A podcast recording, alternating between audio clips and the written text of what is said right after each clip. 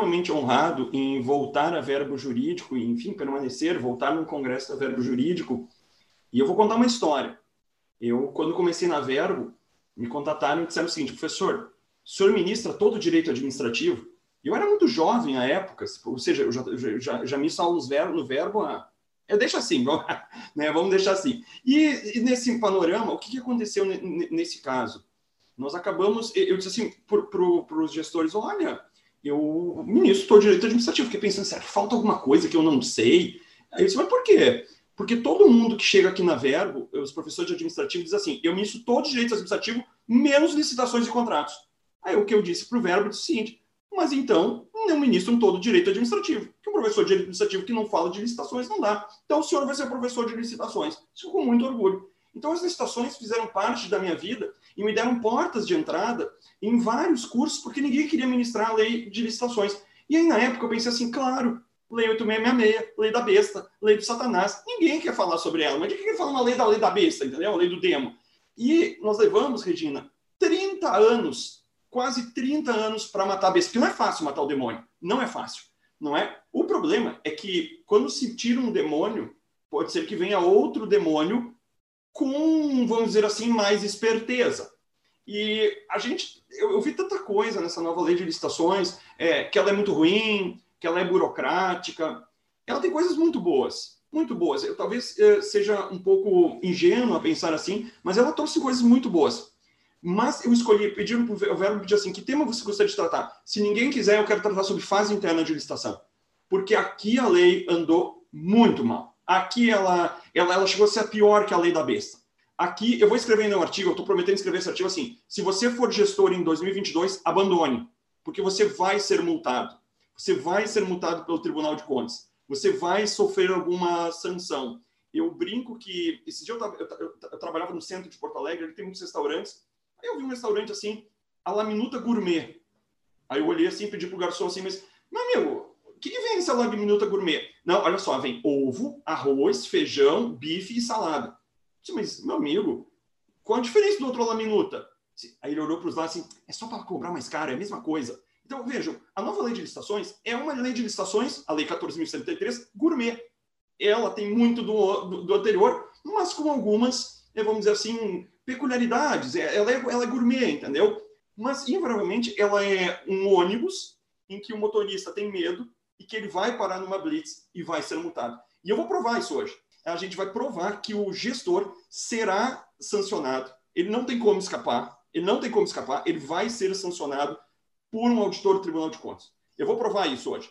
E eu gostaria, então, de iniciar a nossa fala. Eu, eu sou uma pessoa que sou do interior do Rio Grande do Sul, e na minha época só existia TV preto e branco. Vê como eu sou velho. A TV Telefunken, que a gente botava bombriozinho em cima da antena para fazer pegar. Então eu não entendo bem dessas novas tecnologias que a gente, eu aprendi que tem Zoom, Meeting, Google Meet, é, é, WebEx, ou seja, e eu estou tentando me, me, conformar que eu, eu tenho que me adaptar a essas novas modernidades. Então eu fiz aqui uma apresentação em alguns minutos para que a gente pudesse fazer, uh, enfim, dialogar um pouco sobre isso.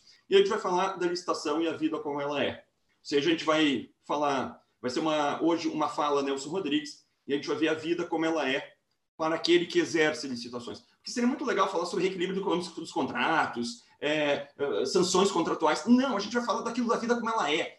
Aquilo que acontece realmente. Eu trabalho com licitações há 10 anos. E eu, e eu sempre digo, licitações é o que Deus duvida e o diabo tem medo não é? Porque licitações acontecem na prática. Licitações é vida. Não adianta uma pessoa dizer assim, ah, eu vou dar um curso de licitações. Primeiro pergunta que tu faz, quanto tempo trabalho em licitações? Nunca trabalhei. Não contrato essa pessoa. Não faça esse curso. Que licitações é vida. Licitações é o que acontece na vida. E todos os dias eu recebo perguntas lá na procuradoria sobre licitações e todos os dias eu tenho dúvidas. Porque tem uma frase do Eli Bolado que é assim, quem, em direito administrativo, quem não está perdido está mal informado. Porque quanto mais a gente se informa, mais a gente está perdido. E a grande pergunta que se faz é: o que a gente pode esperar? E eu inicio, então, é, com Mário Quintana, no meu conterrâneo. Não desças os degraus do sonho para não despertar os monstros. Não subas aos sotos onde os deuses, por detrás de suas máscaras, ocultam o próprio enigma. Não desças, não subas, fica. O mistério está na tua vida. E é um sonho louco, este nosso mundo. E essa nossa lei de licitações será um sonho bastante louco, em que a gente vai ter que tomar bastante Rivotril ou aumentar a dose desse medicamento para entender o que, que nós estamos à frente, especialmente na fase interna das licitações. Mas a gente não tem que deixar de sonhar e não tem que deixar de pensar que a gente pode construir com essa lei um mundo novo e um mundo melhor, porque licitação faz com que o carro da polícia chegue antes a prestar segurança pública, o medicamento chegue de qualidade, que a criança tenha uma boa carteira escolar, um bom uniforme escolar. E a partir disso, eu conto uma história. Certa feita, dois municípios aqui do Rio Grande do Sul eram vizinhos. E um prefeito que teve a grande ideia de comprar uniformes escolares para os municípios, eh, para os, uh, seus alunos. Ele comprou uniformes escolares parecidos ou iguais aos é, da escola privada. Bom, nesse caso, nós temos então é, um caso de um prefeito que resolveu comprar um uniforme escolar bom para as crianças, para que elas não fossem discriminadas em relação às uh, crianças das escolas públicas. Ele não, ele resolveu fazer isso, não é? E o Tribunal de Contas, o auditor, chegou lá e disse: você pagou mais caro, porque o vizinho do lado comprou um uniforme comum, menor preço, e pagou muito mais barato. Então eu vou te multar e vou te imputar o débito porque você comprou um uniforme mais caro, porque seu vizinho estava comprando um uniforme mais barato. Pode isso? A próxima vez esse prefeito vai comprar um uniforme bom que dura mais, um uniforme que não discrimina. Então, é, é disso que nós estamos a tratar aqui, dessas idiosincrasias, em que nós temos problemas é, a resolver também com os órgãos de controle, também é, com as licitações, a fim de que nós tenhamos hoje, e isso a nova lei inovou, a nova lei inovou, vou ser redundante, no seguinte sentido, nós não temos que ver mais a vantajosidade da proposta. Isso acabou. Nós temos que ver o resultado vantajoso. Olha como a lei foi inteligente. Então, eu estou falando uma coisa boa da lei. Nós temos que ver o resultado da licitação. Nós temos que ver se aquele pneu que eu compro, chinês, eu tenho que trocar ele a cada 30 mil quilômetros, e um pneu outro eu troco a 70 mil quilômetros. Eu vou pagar mais caro? Vou, mas ele vai me durar mais tempo. Então, a gente vai ter que ver o ciclo de vida dos produtos. E tudo isso vai ter que ser maturado na lei de licitações. Ela vai ter que ser maturado na lei de licitações. Bom, nesse caso, é, a gente, então, vai pensar o que a gente pode esperar da lei. Em primeiro lugar, a gente tem que se fazer uma pergunta: por que nós devemos nos preocupar com a nova lei de licitações? Aumentou a burocracia. E agora? Aumentou a burocracia. Professor, mas não era uma lei para desburocratizar? Nós temos a lei 13.426, desculpe, 726, que trata da desburocratização, lei da liberdade econômica. Pouquinho antes da lei 14.133, a nova lei de licitações, foi publicada a lei do governo digital, a lei 14.129. Mas ela não vai na contramão, vai. E agora, o que a gente tem que fazer? A gente vai ter que ter cuidados. A gente sempre vai ter cuidados. E a primeira coisa que a legislação fez foi diferenciar o agente de licitação do agente de contratação. E a, o agente de licitação, que é aquele que conduz o certame, não será igual ao agente de contratação. Por quê? Um dos princípios do artigo 5 é o da segregação de funções. Esse princípio é um princípio muito caro à auditoria, muito caro à auditoria, e ele acabou por fomentar essa segregação de funções. Ou seja, em que eu tenho pessoas que, que atuam em etapas diferentes e devem ser, então, pessoas diferentes. Esse é um princípio caro das auditorias e ele virou princípio na nova lei, dialogando com a, com a jurisprudência do Tribunal de Contas, notadamente o Acordo 1997-2006, Primeira Câmara, e o Acordo 1039-2008, Primeira Câmara. E por que esse, esse, vamos dizer assim, isso foi bom? Por que isso foi bom em licitações? Uma das, um dos reclames que sempre se tinha era, nós temos que treinar as pessoas. Eu, eu lembro que eu, vi isso, eu fui, eu trabalhei no município, e aí quando queriam penalizar umas pessoas, o funcionário, o funcionário não era partido, o funcionário incomodava, ou mandavam para o arquivo, ou mandavam ser da comissão de licitações. Aí convidaram uma vez uma pessoa para ser comissão, da comissão de licitações, e ela disse assim, mas o que, que eu fiz? Sou um funcionário bom. Por que vocês estão me mandando para lá? Era uma pena para as pessoas ser da comissão de licitações. O que vai dizer o artigo 7 da nova lei? Ele vai dizer o seguinte: não confunda um agente de licitações com agente de contratação, que é aquele que conduz o contrato, aquele que coordena a fiscalização do contrato. O agente de licitação é aquele que conduz a licitação. Ele pode ser formado a partir, ele pode ser uma pessoa única, tal qual o pregoeiro, pregoeiro que vai ser é a mesma lógica do pregoeiro ou a licitação poderá ser coordenada por uma comissão. E essa comissão poderá ser auxiliada por terceiros. Olha que interessante. Tanto o agente de contratação pode ser auxiliados por terceiros como um agente de licitação. Por que isso? Muitas vezes nós temos licitações complexas em que nós não temos gente com expertise para fiscalizar um contrato. Por exemplo, uma barragem, uma hidrelétrica. Então, hoje a gente pode é, contratar é, pessoas, contratar profissionais, empresas, que vão, obviamente, ajudar na fiscalização. Professor, estamos delegando, Juliano, mas não estamos delegando as funções típicas de Estado, não. Isso a gente vai tratar como um ato material de, de, de um ato material da administração pública. Nós sabemos, é, quando a gente estuda, não é? quando a gente estuda, que ato material não é ato administrativo. É, tal qual os controladores eletrônicos de velocidade, eles, na verdade, captam informações que são levadas aos órgãos públicos e eles, na verdade, com base nessas informações, praticam ato administrativo. Então, o fiscal do contrato, com base nas informações que lhe são entregues, gerarão uma decisão sobre o contrato bem ou não, bem ou mal executado. E qual era o reclame dos agentes de licitações? São pessoas que não são treinadas. São muitas vezes pessoas que não estão comprometidas com o poder público. São pessoas transitórias, como CC, que muitas vezes são muito, muito boas, tecnicamente muito boas, mas são transitórias. Então, nesse caso, eles disseram o seguinte: sejam preferencialmente servidor efetivo ou empregado público dos cargos permanentes da administração pública e que tenham atribuições relacionadas com as licitações e qualificação para tanto. E se você não tem no seu município alguém que está qualificado, trate de agora o fazer. Mas, professor, eu tenho dois anos. Mais ou menos. Como assim eu não tenho dois anos, professor? Mais ou menos. O que, que a lei de licitações disse? Em licitações, você tem dois anos. Em contratos, agora, 1 de abril, data em vigor. Parte criminal, vigor agora. E tem uma disposição que as pessoas, não sei se as pessoas estão notando, que é o artigo 20. O artigo 20 fala das compras de luxo. Fala das compras de luxo. E ele nos disse, esse artigo 20, o seguinte: nós, as compras devem ter qualidade comum. E há, há, que se ter uma lista de quando se comprar bens de luxo. Ele não vai dizer o que é de luxo, nós vamos ter que regulamentar. E aí um dos parágrafos diz assim: todos, repito, todos, União, estados, municípios, autarquias, fundações, terão de regulamentar esse artigo em 180 dias, ou seja, começou o reloginho a contar. Abril, maio, junho, julho, agosto, setembro. Se até setembro, na verdade até primeiro de, não, até primeiro de setembro, não houver regulamentação, não se pode mais fazer nenhuma compra. Como? Sim, é o que a gente ouviu agora. Não se pode mais fazer nenhuma compra no país. Está se proibido de fazer qualquer compra. É uma pena dura. Então, não vem me dizer que isso tem dois anos de vacácio legis. Não é bem assim. E neste panorama, é, também não pode ser agente de licitações quem for cônjuge, parente até terceira linha reta, colateral ou afim, de algum contratante, de algum administrador, de algum é, gestor de determinada empresa. Criamos aqui o nepotismo, a proibição de nepotismo nas compras públicas. Eu vou fazer um paralelo, tem uma, uma, uma, uma um, vários uh, dispositivos da lei de licitações, da lei 14.173, que falam sobre a proibição de nepotismo. Uma delas eu achei interessante.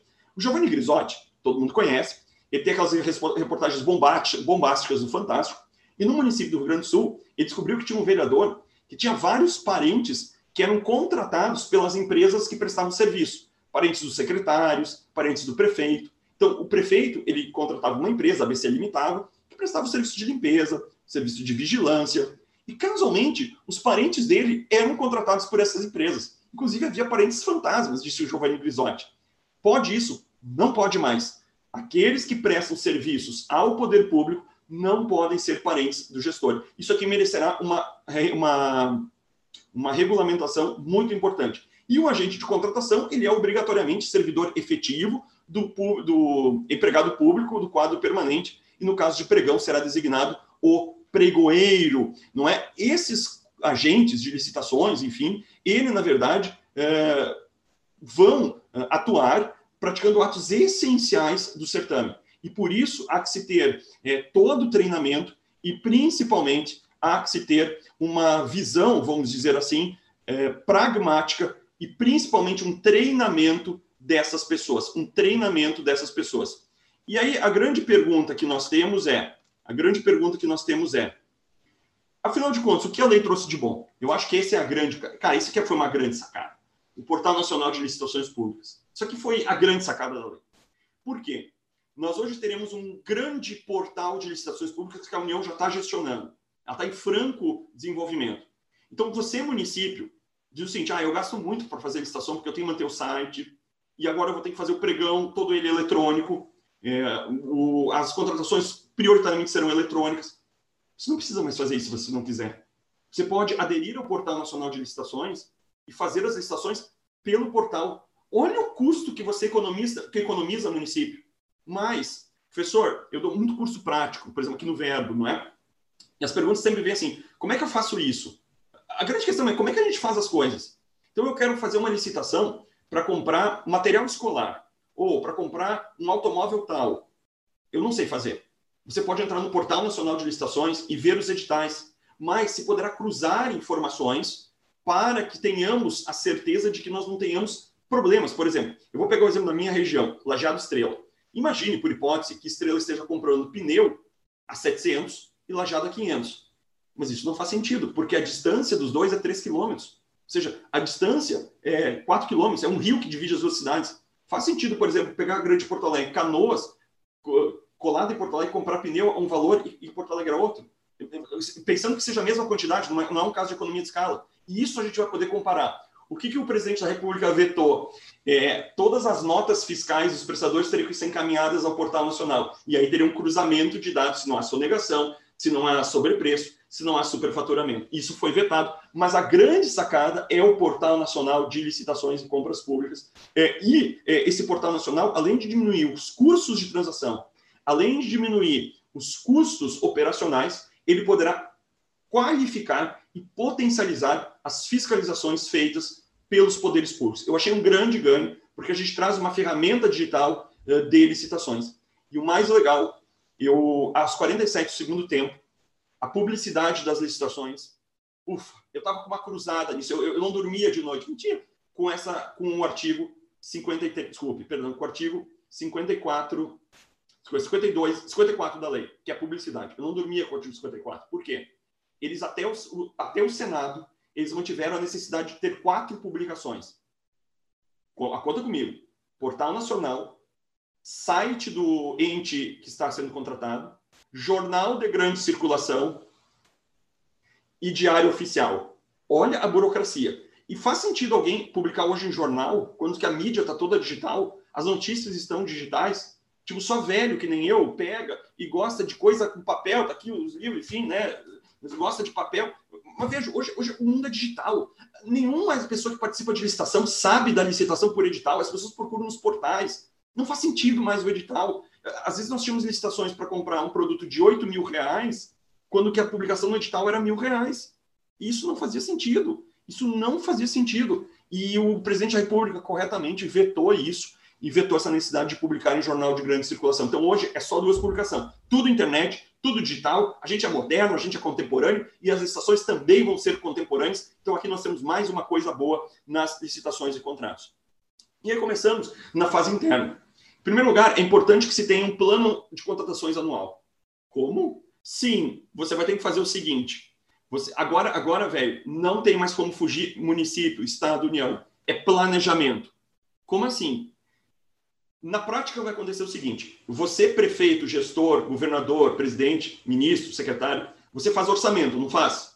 Juntamente com o orçamento, você vai ter que fazer um plano nacional, de, um plano anual de compras. Assim como você faz a LOA, a Lei Orçamentária Anual, você vai ter que fazer o plano anual de contratações. Sério? Sério.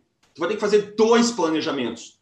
Dois planejamentos. Como assim, Juliano? Dois planejamentos. Sim, vai ter que ter o plano anual. E mais, toda vez que efetivamente você se distanciar desse plano anual, você vai ter que justificar. Como assim? Então, então por exemplo, assim, é, você é, quer é, esqueceu que a merenda escolar, aquele medicamento é da sua lista de fornecimento, e aí você vai fazer, você vai ter que justificar o porquê você deixou do plano de compras anuais. Você quer, quer fazer uma, um arruamento ou uma pavimentação numa rua, isso não estava previsto no plano de contratações, você vai ter que dizer o porquê você está assim fazendo. Então vejam, nós vamos aumentar muito fortemente as justificativas de tudo. E se eu te dou uma dica prática para você que é gestor, justifique tudo. Peça nota técnica, peça informações dos seus engenheiros, contadores, advogados. Aliás, o, o, o, procurador público, advogado público, terá um papel fundamental aqui. Ele não vai dar conta uh, de, de a, atuar nesse sentido. E por que ele não vai dar conta? O artigo 53 da lei ele é muito interessante. Ele diz assim: o, o artigo 38 da Lei do 66 diz assim: o, todo o processo de licitação, o edital deve ter análise do advogado público. Ok? Hoje não. Hoje ele vai analisar toda a fase interna.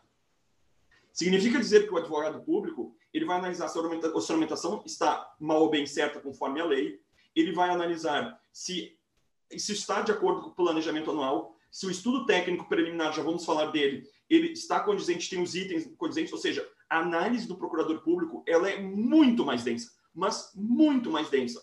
E aí eu falava com uma amiga minha, advogada da União, ela disse o seguinte, olha, eu analiso 300 editais por mês, mas eu analiso só edital. Se eu tiver que analisar a toda a fase interna, eu não dou conta. Então vejam, é, você que é advogado público, temos um problemão para enfrentarmos aqui, porque você é responsável, eu sou responsável como procurador de Estado por analisar toda a fase interna de licitação. Vai ser mais duro? Vai. Vai ter uma maior legitimidade? Vai. E vai ter um maior controle? Vai. Mas vejam, tudo isso terá que ser analisado. Mas é, toda licitação, ela na verdade deverá descrever as necessidades da contratação, fundamentada em um estudo técnico preliminar que caracterize o interesse público envolvido. Professor, não entendi. Como assim um, um, estudo técnico preliminar que caracterize o interesse público envolvido? Ah, professor, mas meu processo é digital. Então, tu imagina isso aqui no, no digital, tá? Tu imagina isso aqui no digital. É isso que vai acontecer na nossa vida no futuro. Por quê, Juliano? Não entendi, mas você está exagerando. Então, vamos lá. Artigo 18. Você deve descrever a necessidade da contratação, fundamentando em estudo técnico preliminar. Você, além disso, vai ter que definir bem o objeto. E ele diz, objetivamente, para atendimento da necessidade. Não é só definir o objeto. Você deve descrever na fase interna que esse objeto é pertinente à tua necessidade, ou seja, ou pertinente ao projeto executivo. Você vai ter que definir as condições de execução, ou seja, como esse contrato será ex executado. Isso já se faz nas obras, se é empreitada global, empreitada integral, em, em contratação integrada, etc. Você vai ter que fazer o orçamento estimado, tudo isso a gente já fazia, Agora nós vamos ter nos artigos 19 seguintes, especialmente o 19, uma potencialização da orçamentação e a, forma como a gente faz a orçamentação hoje é, um, é uma catástrofe, que a gente trabalha com preço fixo e o preço é dinâmico. Como assim, Juliano, preço é dinâmico? Me fala quanto é que custa, custava ser auditor de contas e você vai ver que é, o município, o estado, comprou respirador em abril de 2020, pagando 300% a mais do valor. Ah, não, vou multar ele. Como assim pagar 300% a mais? Quanto é que custava um respirador na, no auge da pandemia? O álcool gel? O preço é dinâmico, gente. Vamos parar. Ou seja, o valor das coisas é também feito por escassez e prognose. Ah, a, o medo de faltar. Quanto é que custa hoje uh, um, um, medicamento que está para faltar? Vai custar um monte. Então, vejo. Uh, e, e, aí, não, então, então eu não vou. Se está 300% mais caro, eu não vou comprar. Aí você vai ser multado porque você não é, salvou vidas. Então, vejo, neste panorama, nós temos essa, esse orçamento com as composições e preços destinados à sua formação. Essa pesquisa, obviamente, deverá ser bastante ampla, mas não é só. A elaboração do edital de licitação, elaboração da minuta de contrato, o regime de fornecimento de bens ah, ou prestações, se será ah, por item, se será por lote, se será contínuo, a modalidade de licitação e o critério de julgamento, nós temos hoje cinco modalidades, caiu o convite a tomar de preço, mais ou menos, eu já explico por quê. Hoje nós temos cinco modalidades: concorrência, pregão, é, leilão, concurso, que é de processo técnico, artístico, enfim, e o diálogo competitivo. Por que eu acho que o tomar de preços e o, e o convite, de certa forma, não caíram? Você pode ter é, um procedimento auxiliar que se chama pré-qualificação, em que ela pode ficar permanentemente aberta. E ele pode, essa pré-qualificação, ser limitada aos pré-qualificados. Mas isso não era tomar de preço. O que era tomar de preço? Uma pré-qualificação, e aí eu fazer licitação com aqueles pré-qualificados. Hoje eu posso ter um procedimento auxiliar pré-qualificação e a licitação futura ser só para os pré-qualificados. Então, de certa forma, diz, todo mundo está dizendo assim, caiu a tomada de preço. Mais ou menos. Na prática, tu pode ter uma tomada de preço utilizando a pré-qualificação. Mas eu fico assim elocubrando, assim, né? Aí eu começo a escrever esses livros com essas elucubrações e aí eu fico assim me motivando para continuar estudando a lei de licitações e vendo essas coisas, que aí eu fico vendo, mas como é que os caras não... Mas vou... Então, além disso, vejam só, eu estou no item 9, a motivação circunstanciada das condições do edital. Como assim, Joana? Você vai ter que justificar o porquê você colocou o edital tal, por que você utilizou a modalidade aberta e não a modalidade fechada de disputa. Ou seja, eh, indicar as, as, parcelas de maior relevância técnica, valor significativo do objeto, a qualificação econômica financeira, tudo isso, a julgamento das propostas. Você vai ter que fazer uma análise de riscos. Cara, tu vai ter que fazer análise de risco. Isso não faz sentido. Então, imagina assim, ó, comprar merenda escolar, qual o risco que tem? De falta, você vai ter que fazer análise de risco que possam comprometer o sucesso da licitação e a boa execução contratual. Você tem que dizer o seguinte: olha, é, uma obra pode ter greve. Você bota lá, pode ter greve. Numa obra pode ter chuvas torrenciais que atrasem a obra. Bota lá, chuvas torrenciais que atrasem a obra. E se você não colocar todos os riscos possíveis, o que vai fazer o auditor de contas? Você não colocou os riscos. Você não previu os riscos. Mas uh, risco é um evento futuro e incerto e nós temos aqui que diferenciar risco de incerteza. Isso, isso é bem claro na economia. Até escrevi um artigo, vai ser publicado na, na, na qual, é, é, foi na, na revista de Direito Público. Assim, não, é na revista lá da presidência, também não importa. Não é? Sobre risco e incerteza. Incerteza é um fator que eu não consigo prever. Ou seja, Covid-19, ninguém conseguia prever que ia existir isso. Risco é um fator que eu consigo prever por greve, por exemplo, mas que eu não sei se vai acontecer. Então, ela fala em risco. Mas tudo bem, pode a gente numa, estrada, estamos construindo uma estrada, pode ter uma, um sítio quilombola em que a gente vai ter que desviar a estrada ou parar para averiguar? Pode. Mas eu tenho que prever tudo isso. Inciso oitavo diz que eu tenho que prever tudo isso. E se você não fizer, você falhou, gestor. Por isso que eu digo, não tem, ele vai ser multado. A motivação sobre o momento da divulgação do orçamento da licitação. Tá, isso é até tudo bem, se você vai utilizar orçamento sigiloso ou não do artigo 24, até tudo bem. E aí você vai ter que, professor, eu já cansei. Peraí, peraí, eu sei, era só um pouquinho. Eu sei que você cansou, então eu te dou só um spoiler do que a gente está a tratar, tá? Olha só, né? Então você ali, ó, tá cansado, né? Ou seja, você ainda vai ter que fazer um estudo técnico preliminar que vai evidenciar o problema a ser resolvido e sua melhor solução. Por que você contratou o computador tal e não o computador tal? Por que você comprou notebook e não computador de mesa? Por que você comprou a merenda escolar com esse plantel de alimentos e não outro plantel de alimentos? Isso fica ao vedril do que o agente, e não é nada contra o Tribunal de Contas, pelo contrário, mas você fica ao alvedrio de alguém dizer que você deveria ter feito uma outra opção. E aí, o que, que acontece? Estamos escravos disso aqui. E aí as coisas não acontecem. E aí começa o que o Rodrigo Valgas chama, no livro clássico dele, maravilhoso livro, direito administrativo do medo ou apagando as canetas. Como diria o Marcos Jurena Vilela Solto, não fazer é dormir tranquilo.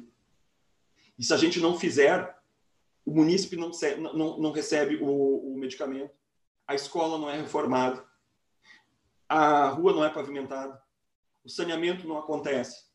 E pior, senhores, eu não acabei, porque nós temos ainda estudo técnico preliminar que vai ter que evidenciar o problema. Mas, gente, o problema está claro, entendeu? Falta merenda escolar, tem que evidenciar o problema. Não, é que as crianças têm que comer. Oi? Avaliação da viabilidade técnica da contratação. Ah, você não fez a viabilidade técnica. Ou até você fez, mas não é como eu queria. Entendeu? É, é, é fica etéreo, fica abstrato. Não faz sentido. Nesse estudo técnico preliminar, deverá se prever as estimativas e quantidades para a contratação, acompanhada das memórias de cálculo e documentos que lhe dão suporte e que constituem dependências com outras contratações de modo a possibilitar a economia de escala. Por que você contratou por um ano merenda escolar se você vai precisar no outro ano? Por que você contratou um lote de medicamentos se você vai ter que fornecer durante todo o ano?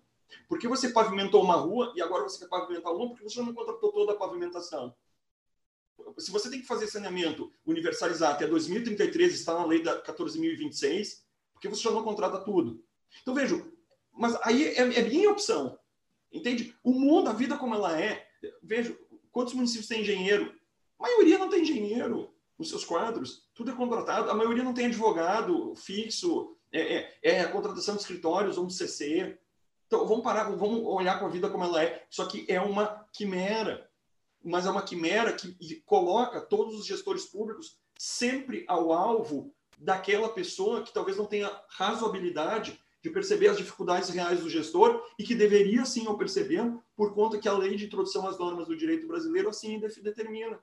Ela determina que a gente perceba as dificuldades reais do gestor. Mas mais, o estudo técnico preliminar, professor, tem mais? Tem. Precisa do levantamento de mercado que consiste na análise das alternativas possíveis. Por que não comprou na Black Friday que estava mais barato? A justificativa técnica e econômica da escolha do tipo de solução a contratar. Ora, por que você pegou e contratou o pneu tal e não outro? Ou vamos pegar outros exemplos mais concretos. Por que você construiu aquela PCH, aquela pequena central hidrelétrica, e não colocou aerogeradores? Isso chega ao ponto, esse dispositivo, as pessoas não. Como é que as pessoas não pensam isso? De se imiscuir nas decisões do gestor. Esse é um. Esse dispositivo, o artigo 18, é o típico caso de uma abertura para o controle total da oportunidade de conveniência. Esse dispositivo inaugura a falência da discricionariedade administrativa. Esse dispositivo inaugura a falência das opções legítimas da, da feitura de políticas públicas. Porque tu pode chegar ao ponto de começar a questionar que tu optou por uma política pública e não outra.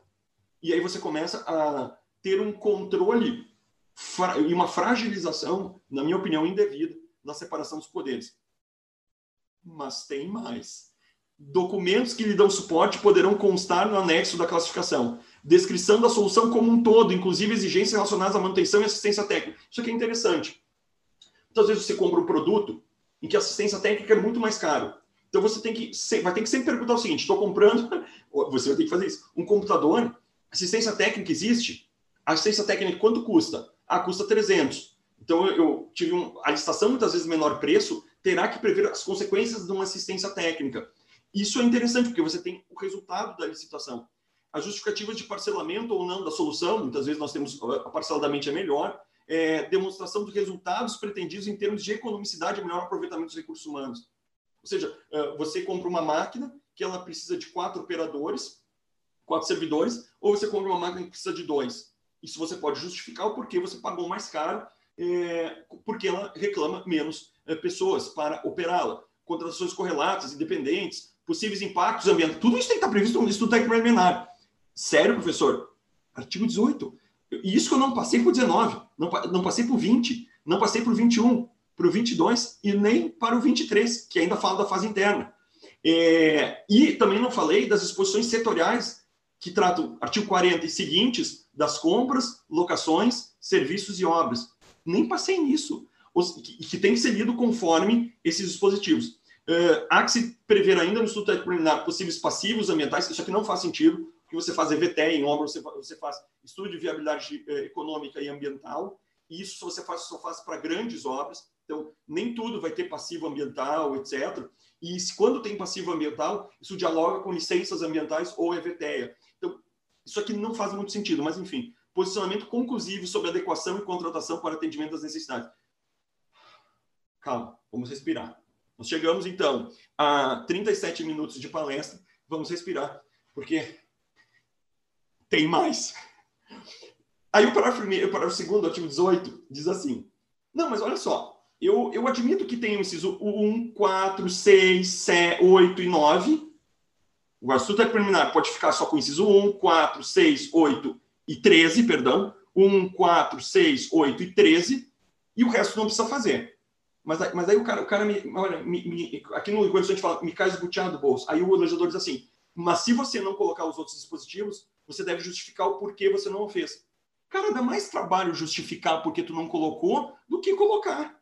Faz sentido isso? Ou seja, eu, eu, ele diz assim, você não precisa colocar todos, só esse, o 1, o 4, o 6, o 8 e o 13. Os outros você não precisa. Mas se você não colocar, você tem que justificar. Cara, eu vou colocar porque me dá mais trabalho justificar o porquê eu não coloquei. Então, então percebam que isso acabou gerando, acabou gerando um problemão. É claro que a lei de licitações, no artigo 19, vai tentar dourar a pílula, ter, é, é, é, usa meio a poema do Augusto dos Anjos, assim, a mão que afaga é mesmo que apedreja, não é? ela deu apedrejada, colocando esse montoeira de dispositivos, e no artigo 19 ela acaba, vamos dizer assim, dando uma dourada nisso, dando uma afagada, né? Enfim, é, o morde e assopra. Porque diz o seguinte, eu incentivo a padronização. Nós vamos incentivar a padronização. E, esse, e, essa, e essa é a boia de salvação. Para que a gente não tenha problemas nisso tudo, o que, que eu faria? Faria editais e estudos técnicos preliminares padronizados nas compras que eu sei que vão acontecer e submeteria tudo ao Tribunal de Contas para controle preventivo. Porque eu vou dizer assim, Tribunal de Contas, me diz agora. Não vem depois, você faz, depois eu te audito. Não, você vai, vai construir comigo agora. Porque eu estou tentando fazer o meu melhor, estou tentando gerar o melhor para a população, entregar o melhor, e eu quero facilidade para conseguir fazer. Eu quero fazer o certo. Me ajuda a fazer o certo. Mas eu preciso que, eh, quando eu faça o que nós combinamos, eu não tenha insegurança jurídica de ser auditado. Essa lógica. E o mais legal é que o artigo 19 dialogará com o artigo 42, que pode ter. Lembra do registro de preços, que eu posso aderir a um registro de preço, carona, registro de preço? Hoje a gente vai ter o carona da padronização. Os estados, municípios podem aderir a, a, a padronizações de outros entes. Então, o município A fez uma padronização, é possível, então, o Estado, perdão, fez uma padronização, o município pode aderir à padronização. Nós vamos ter o carona nas padronizações. Achei isso bastante interessante neste uh, panorama eh, em que nós estamos, assim, eh, pautados neste momento. Bom, neste, a pergunta que se faz, qual é o resultado real das compras públicas no Brasil? Como é que a gente faz contas públicas? Bom, vamos dialogar, a vida como ela é, por isso que é o nome da palestra. Como é que a gente faz contas públicas? Esse cara foi prêmio Nobel é, de Economia no ano passado, Migro. E o Migro, ele tratou sobre leilões, sobre procurement, leilões especificamente em telefonia nos Estados Unidos. Ele economizou bilhões com a teoria dele. Os últimos cinco prêmios Nobel, Taylor, Alvin Roth, Jean Tirole, todos eles foram prêmios Nobel trabalhando com licitações. E a gente não tem no Brasil uma teoria das licitações. Poucas pessoas. Aqui eu faço uma homenagem ao meu grande amigo e um gênio chamado Marcos Nóbrega, que é pioneiro em tratar sobre licitações, sobre teoria das licitações, descobrir os preços. Ou seja, licitação, na verdade, faz um diálogo com o mercado, tentando revelar qual é o preço que se está a praticar, é, tentando perceber forças de mercado. Licitação dialoga com economia. E a forma como a gente faz licitação é a vanguarda do atraso porque a gente tratar com um mote fechado aberto.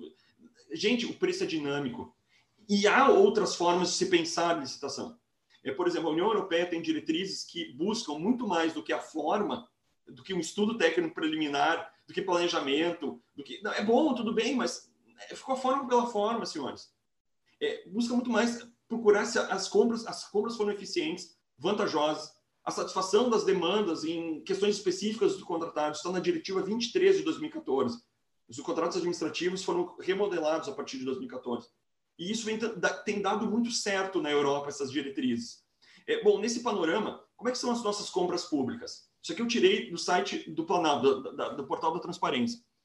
E, em bens patrimoniais, é, essa empresa XCMG, ela trata de máquinas agrícolas, máquinas pesadas ela contratou 60 milhões de reais, é, foi a campeã em 2020 e 2021. Esses são dados de 2021. Então, ela, ela, é a campeã hoje, disparada, ela tem mais de dois terços do segundo colocado. Mais de dois terços do segundo colocado. Principalmente isso aqui é, que é máquina agrícola, máquina agrícola é, é caro. Essa empresa, a TGM, em 2020, ela, ela vendeu a mais de quase 200 milhões de reais em compras públicas. Vocês percebam que o segundo colocado, que é a Santa Maria Materiais de Construção, ela nem chega a entrar no gráfico. Ela nem chega a entrar no gráfico. De tamanho foi, vamos dizer assim, o domínio nesse mercado de licitações da TMG. E aí minha pergunta, há ou não há um monopólio nas compras públicas? Será que a forma como a gente faz licitação está descobrindo o preço? Está sendo competitivo? Isso é um princípios hoje da licitação. Senhores, ela domina o mercado. Entendeu? Será que a gente está fazendo certo licitações? Aí a gente sempre pergunta assim: listar é a regra, não? É a regra, né? Está no artigo 37, incisos 21, lá da Constituição. Né? Ressalvados as, os compras, serviços para alienações serão contratados mediante os processos licitatórios. Então, licitação é a regra. Assim, inegibilidade, hoje, artigo 74, dispensa 75, as alienações, as licitações, eh, que são as dispensas de licitações das alienações, incisos 1 e 2 do 76, são, são exceção, né? Isso é dados de 2020. Ou seja, mais quase 50% das compras, que é o rosinha, que é o rosinha, inedibilidade, e o laranja, eu tenho 35 mais 20, é, vamos vamos dizer assim, 55, 56% das compras foram feitas diretamente. Sem licitação. Foram escolhidas pessoas, tudo bem, tu tem orçamentação, mas foram escolhidas. Será que a gente descobriu o preço? Porque licitação, ela tende, em regra, a maioria das, das licitações, ali o pregão para dizer, são licitações de menor preço. A, menor, a melhor técnica é raro. Ou seja, o que se quer em licitações é conseguir um preço, uma, hoje resultado, não é? Mais vantajoso. Será que nós estamos fazendo certo isso? Em que nós temos 56% das compras compradas por inelegibilidade. Será que não é hora, então, de a gente pensar o seguinte: 56% das compras são por inelegibilidade, acaba a licitação. Será que não seria algo a se pensar nesse sentido? Porque licitação custa, licitação demora. Licitação pode ser que tenha um produto menos, menos bom, e que produto menos bom gera um serviço público menos bom. Então, é, é, disso que eu estou falando, desses questionamentos que a gente tem que ver como a vida como ela é. E não pensar que o estudo técnico preliminar com a montoeira de coisa, não é? Que a gente viu aqui, a gente não fica assim. A gente não fique escravo e quem está esperando, atrelado, eu, colocaria não o funcionário público com essa é, bolota está preso, mas o cidadão que está preso neste panorama. E aí o que, o que, o que a gente deveria pensar é como o mundo compra hoje? Afinal de contas, como é que o mundo compra hoje? Como é que a gente faz compra hoje? Será que a gente tem que comprar diferente do que o mundo compra? Quem é esse cidadão? Acho que todo mundo conhece esse cidadão. Cidadão que revolucionou a forma como a gente compra. Esse cidadão, ele percebeu o seguinte: nos anos 90, ele comprava os produtos e revendia. E aí ele percebeu o seguinte: eu tenho aqui uma economia de face. Hoje não é mais oferta e procura, eu tenho também uma terceira forma de economia que pode gerar a manipulação da oferta e procura, que é a economia de face. Ele criou um grande mercado virtual em que ele aproxima pessoas que estão querendo vender e que pessoas que estão querendo comprar. Então, ele, na verdade, é um marketplace, ou seja, um lugar de, de trocas em que ele aproxima a oferta e procura. Essa é a lógica da Amazon. A Amazon não compra mais nada. A Amazon simplesmente aproxima pessoas que estão se querendo, pessoas que estão querendo vender, pessoas que estão querendo comprar. Assim como faz plataformas como Uber, pessoas que estão se querendo transportar e pessoas que estão querendo ser transportadas. Assim como o Airbnb, assim como tantas outras plataformas. É mais ou menos como o bar, ele aproxima pessoas que estão se querendo. Por isso que o bar bom é aquele que tem cerveja gelada, é, o, é aquele que tem uma boa música, um ambiente legal e aproxima pessoas que estão se querendo. O Bezos deve ter frequentado muito bar na vida dele e percebeu que ele podia ser um bar aproximando pessoas que estão se querendo. E por que então a gente não faz um grande marketplace de compras e vendas, que as pessoas colocam suas compras lá, o preço passa a ser dinâmico e o poder público vai pegando na cesta as compras públicas dele, sem qualquer custo de transação, sem qualquer custo de é, licitação, sem qualquer burocracia nesse sentido. Será que não seria uma forma de pensar, de, de repensar as licitações? Então, e a, a lei de licitações pensou nisso? Pelo contrário, a gente viu estudo técnico preliminar, planejamento anual das contas públicas, das compras públicas e assim por diante. Então, eu acho que essa frase eu acho sensacional é do Alan Turing. O Turing foi o primeiro cara a pensar em inteligência artificial na vida. Ele pensou em inteligência artificial em 1950. Em 1950 ele pensou, e ele, ele diz o seguinte, algumas vezes são as pessoas que ninguém imagina que fazem as coisas que ninguém pode imaginar. E a gente vai ter que pensar e vai ter que imaginar coisas fora da lei de licitações, fora da lei 14.133. Só pena de a gente fazer as mesmas coisas e obter os mesmos resultados. Esses são os resultados que a gente vai continuar tendo, obtendo. E não é nada contra as empresas, pelo contrário. É que se a lei fala em competitividade, alguma coisa está errada.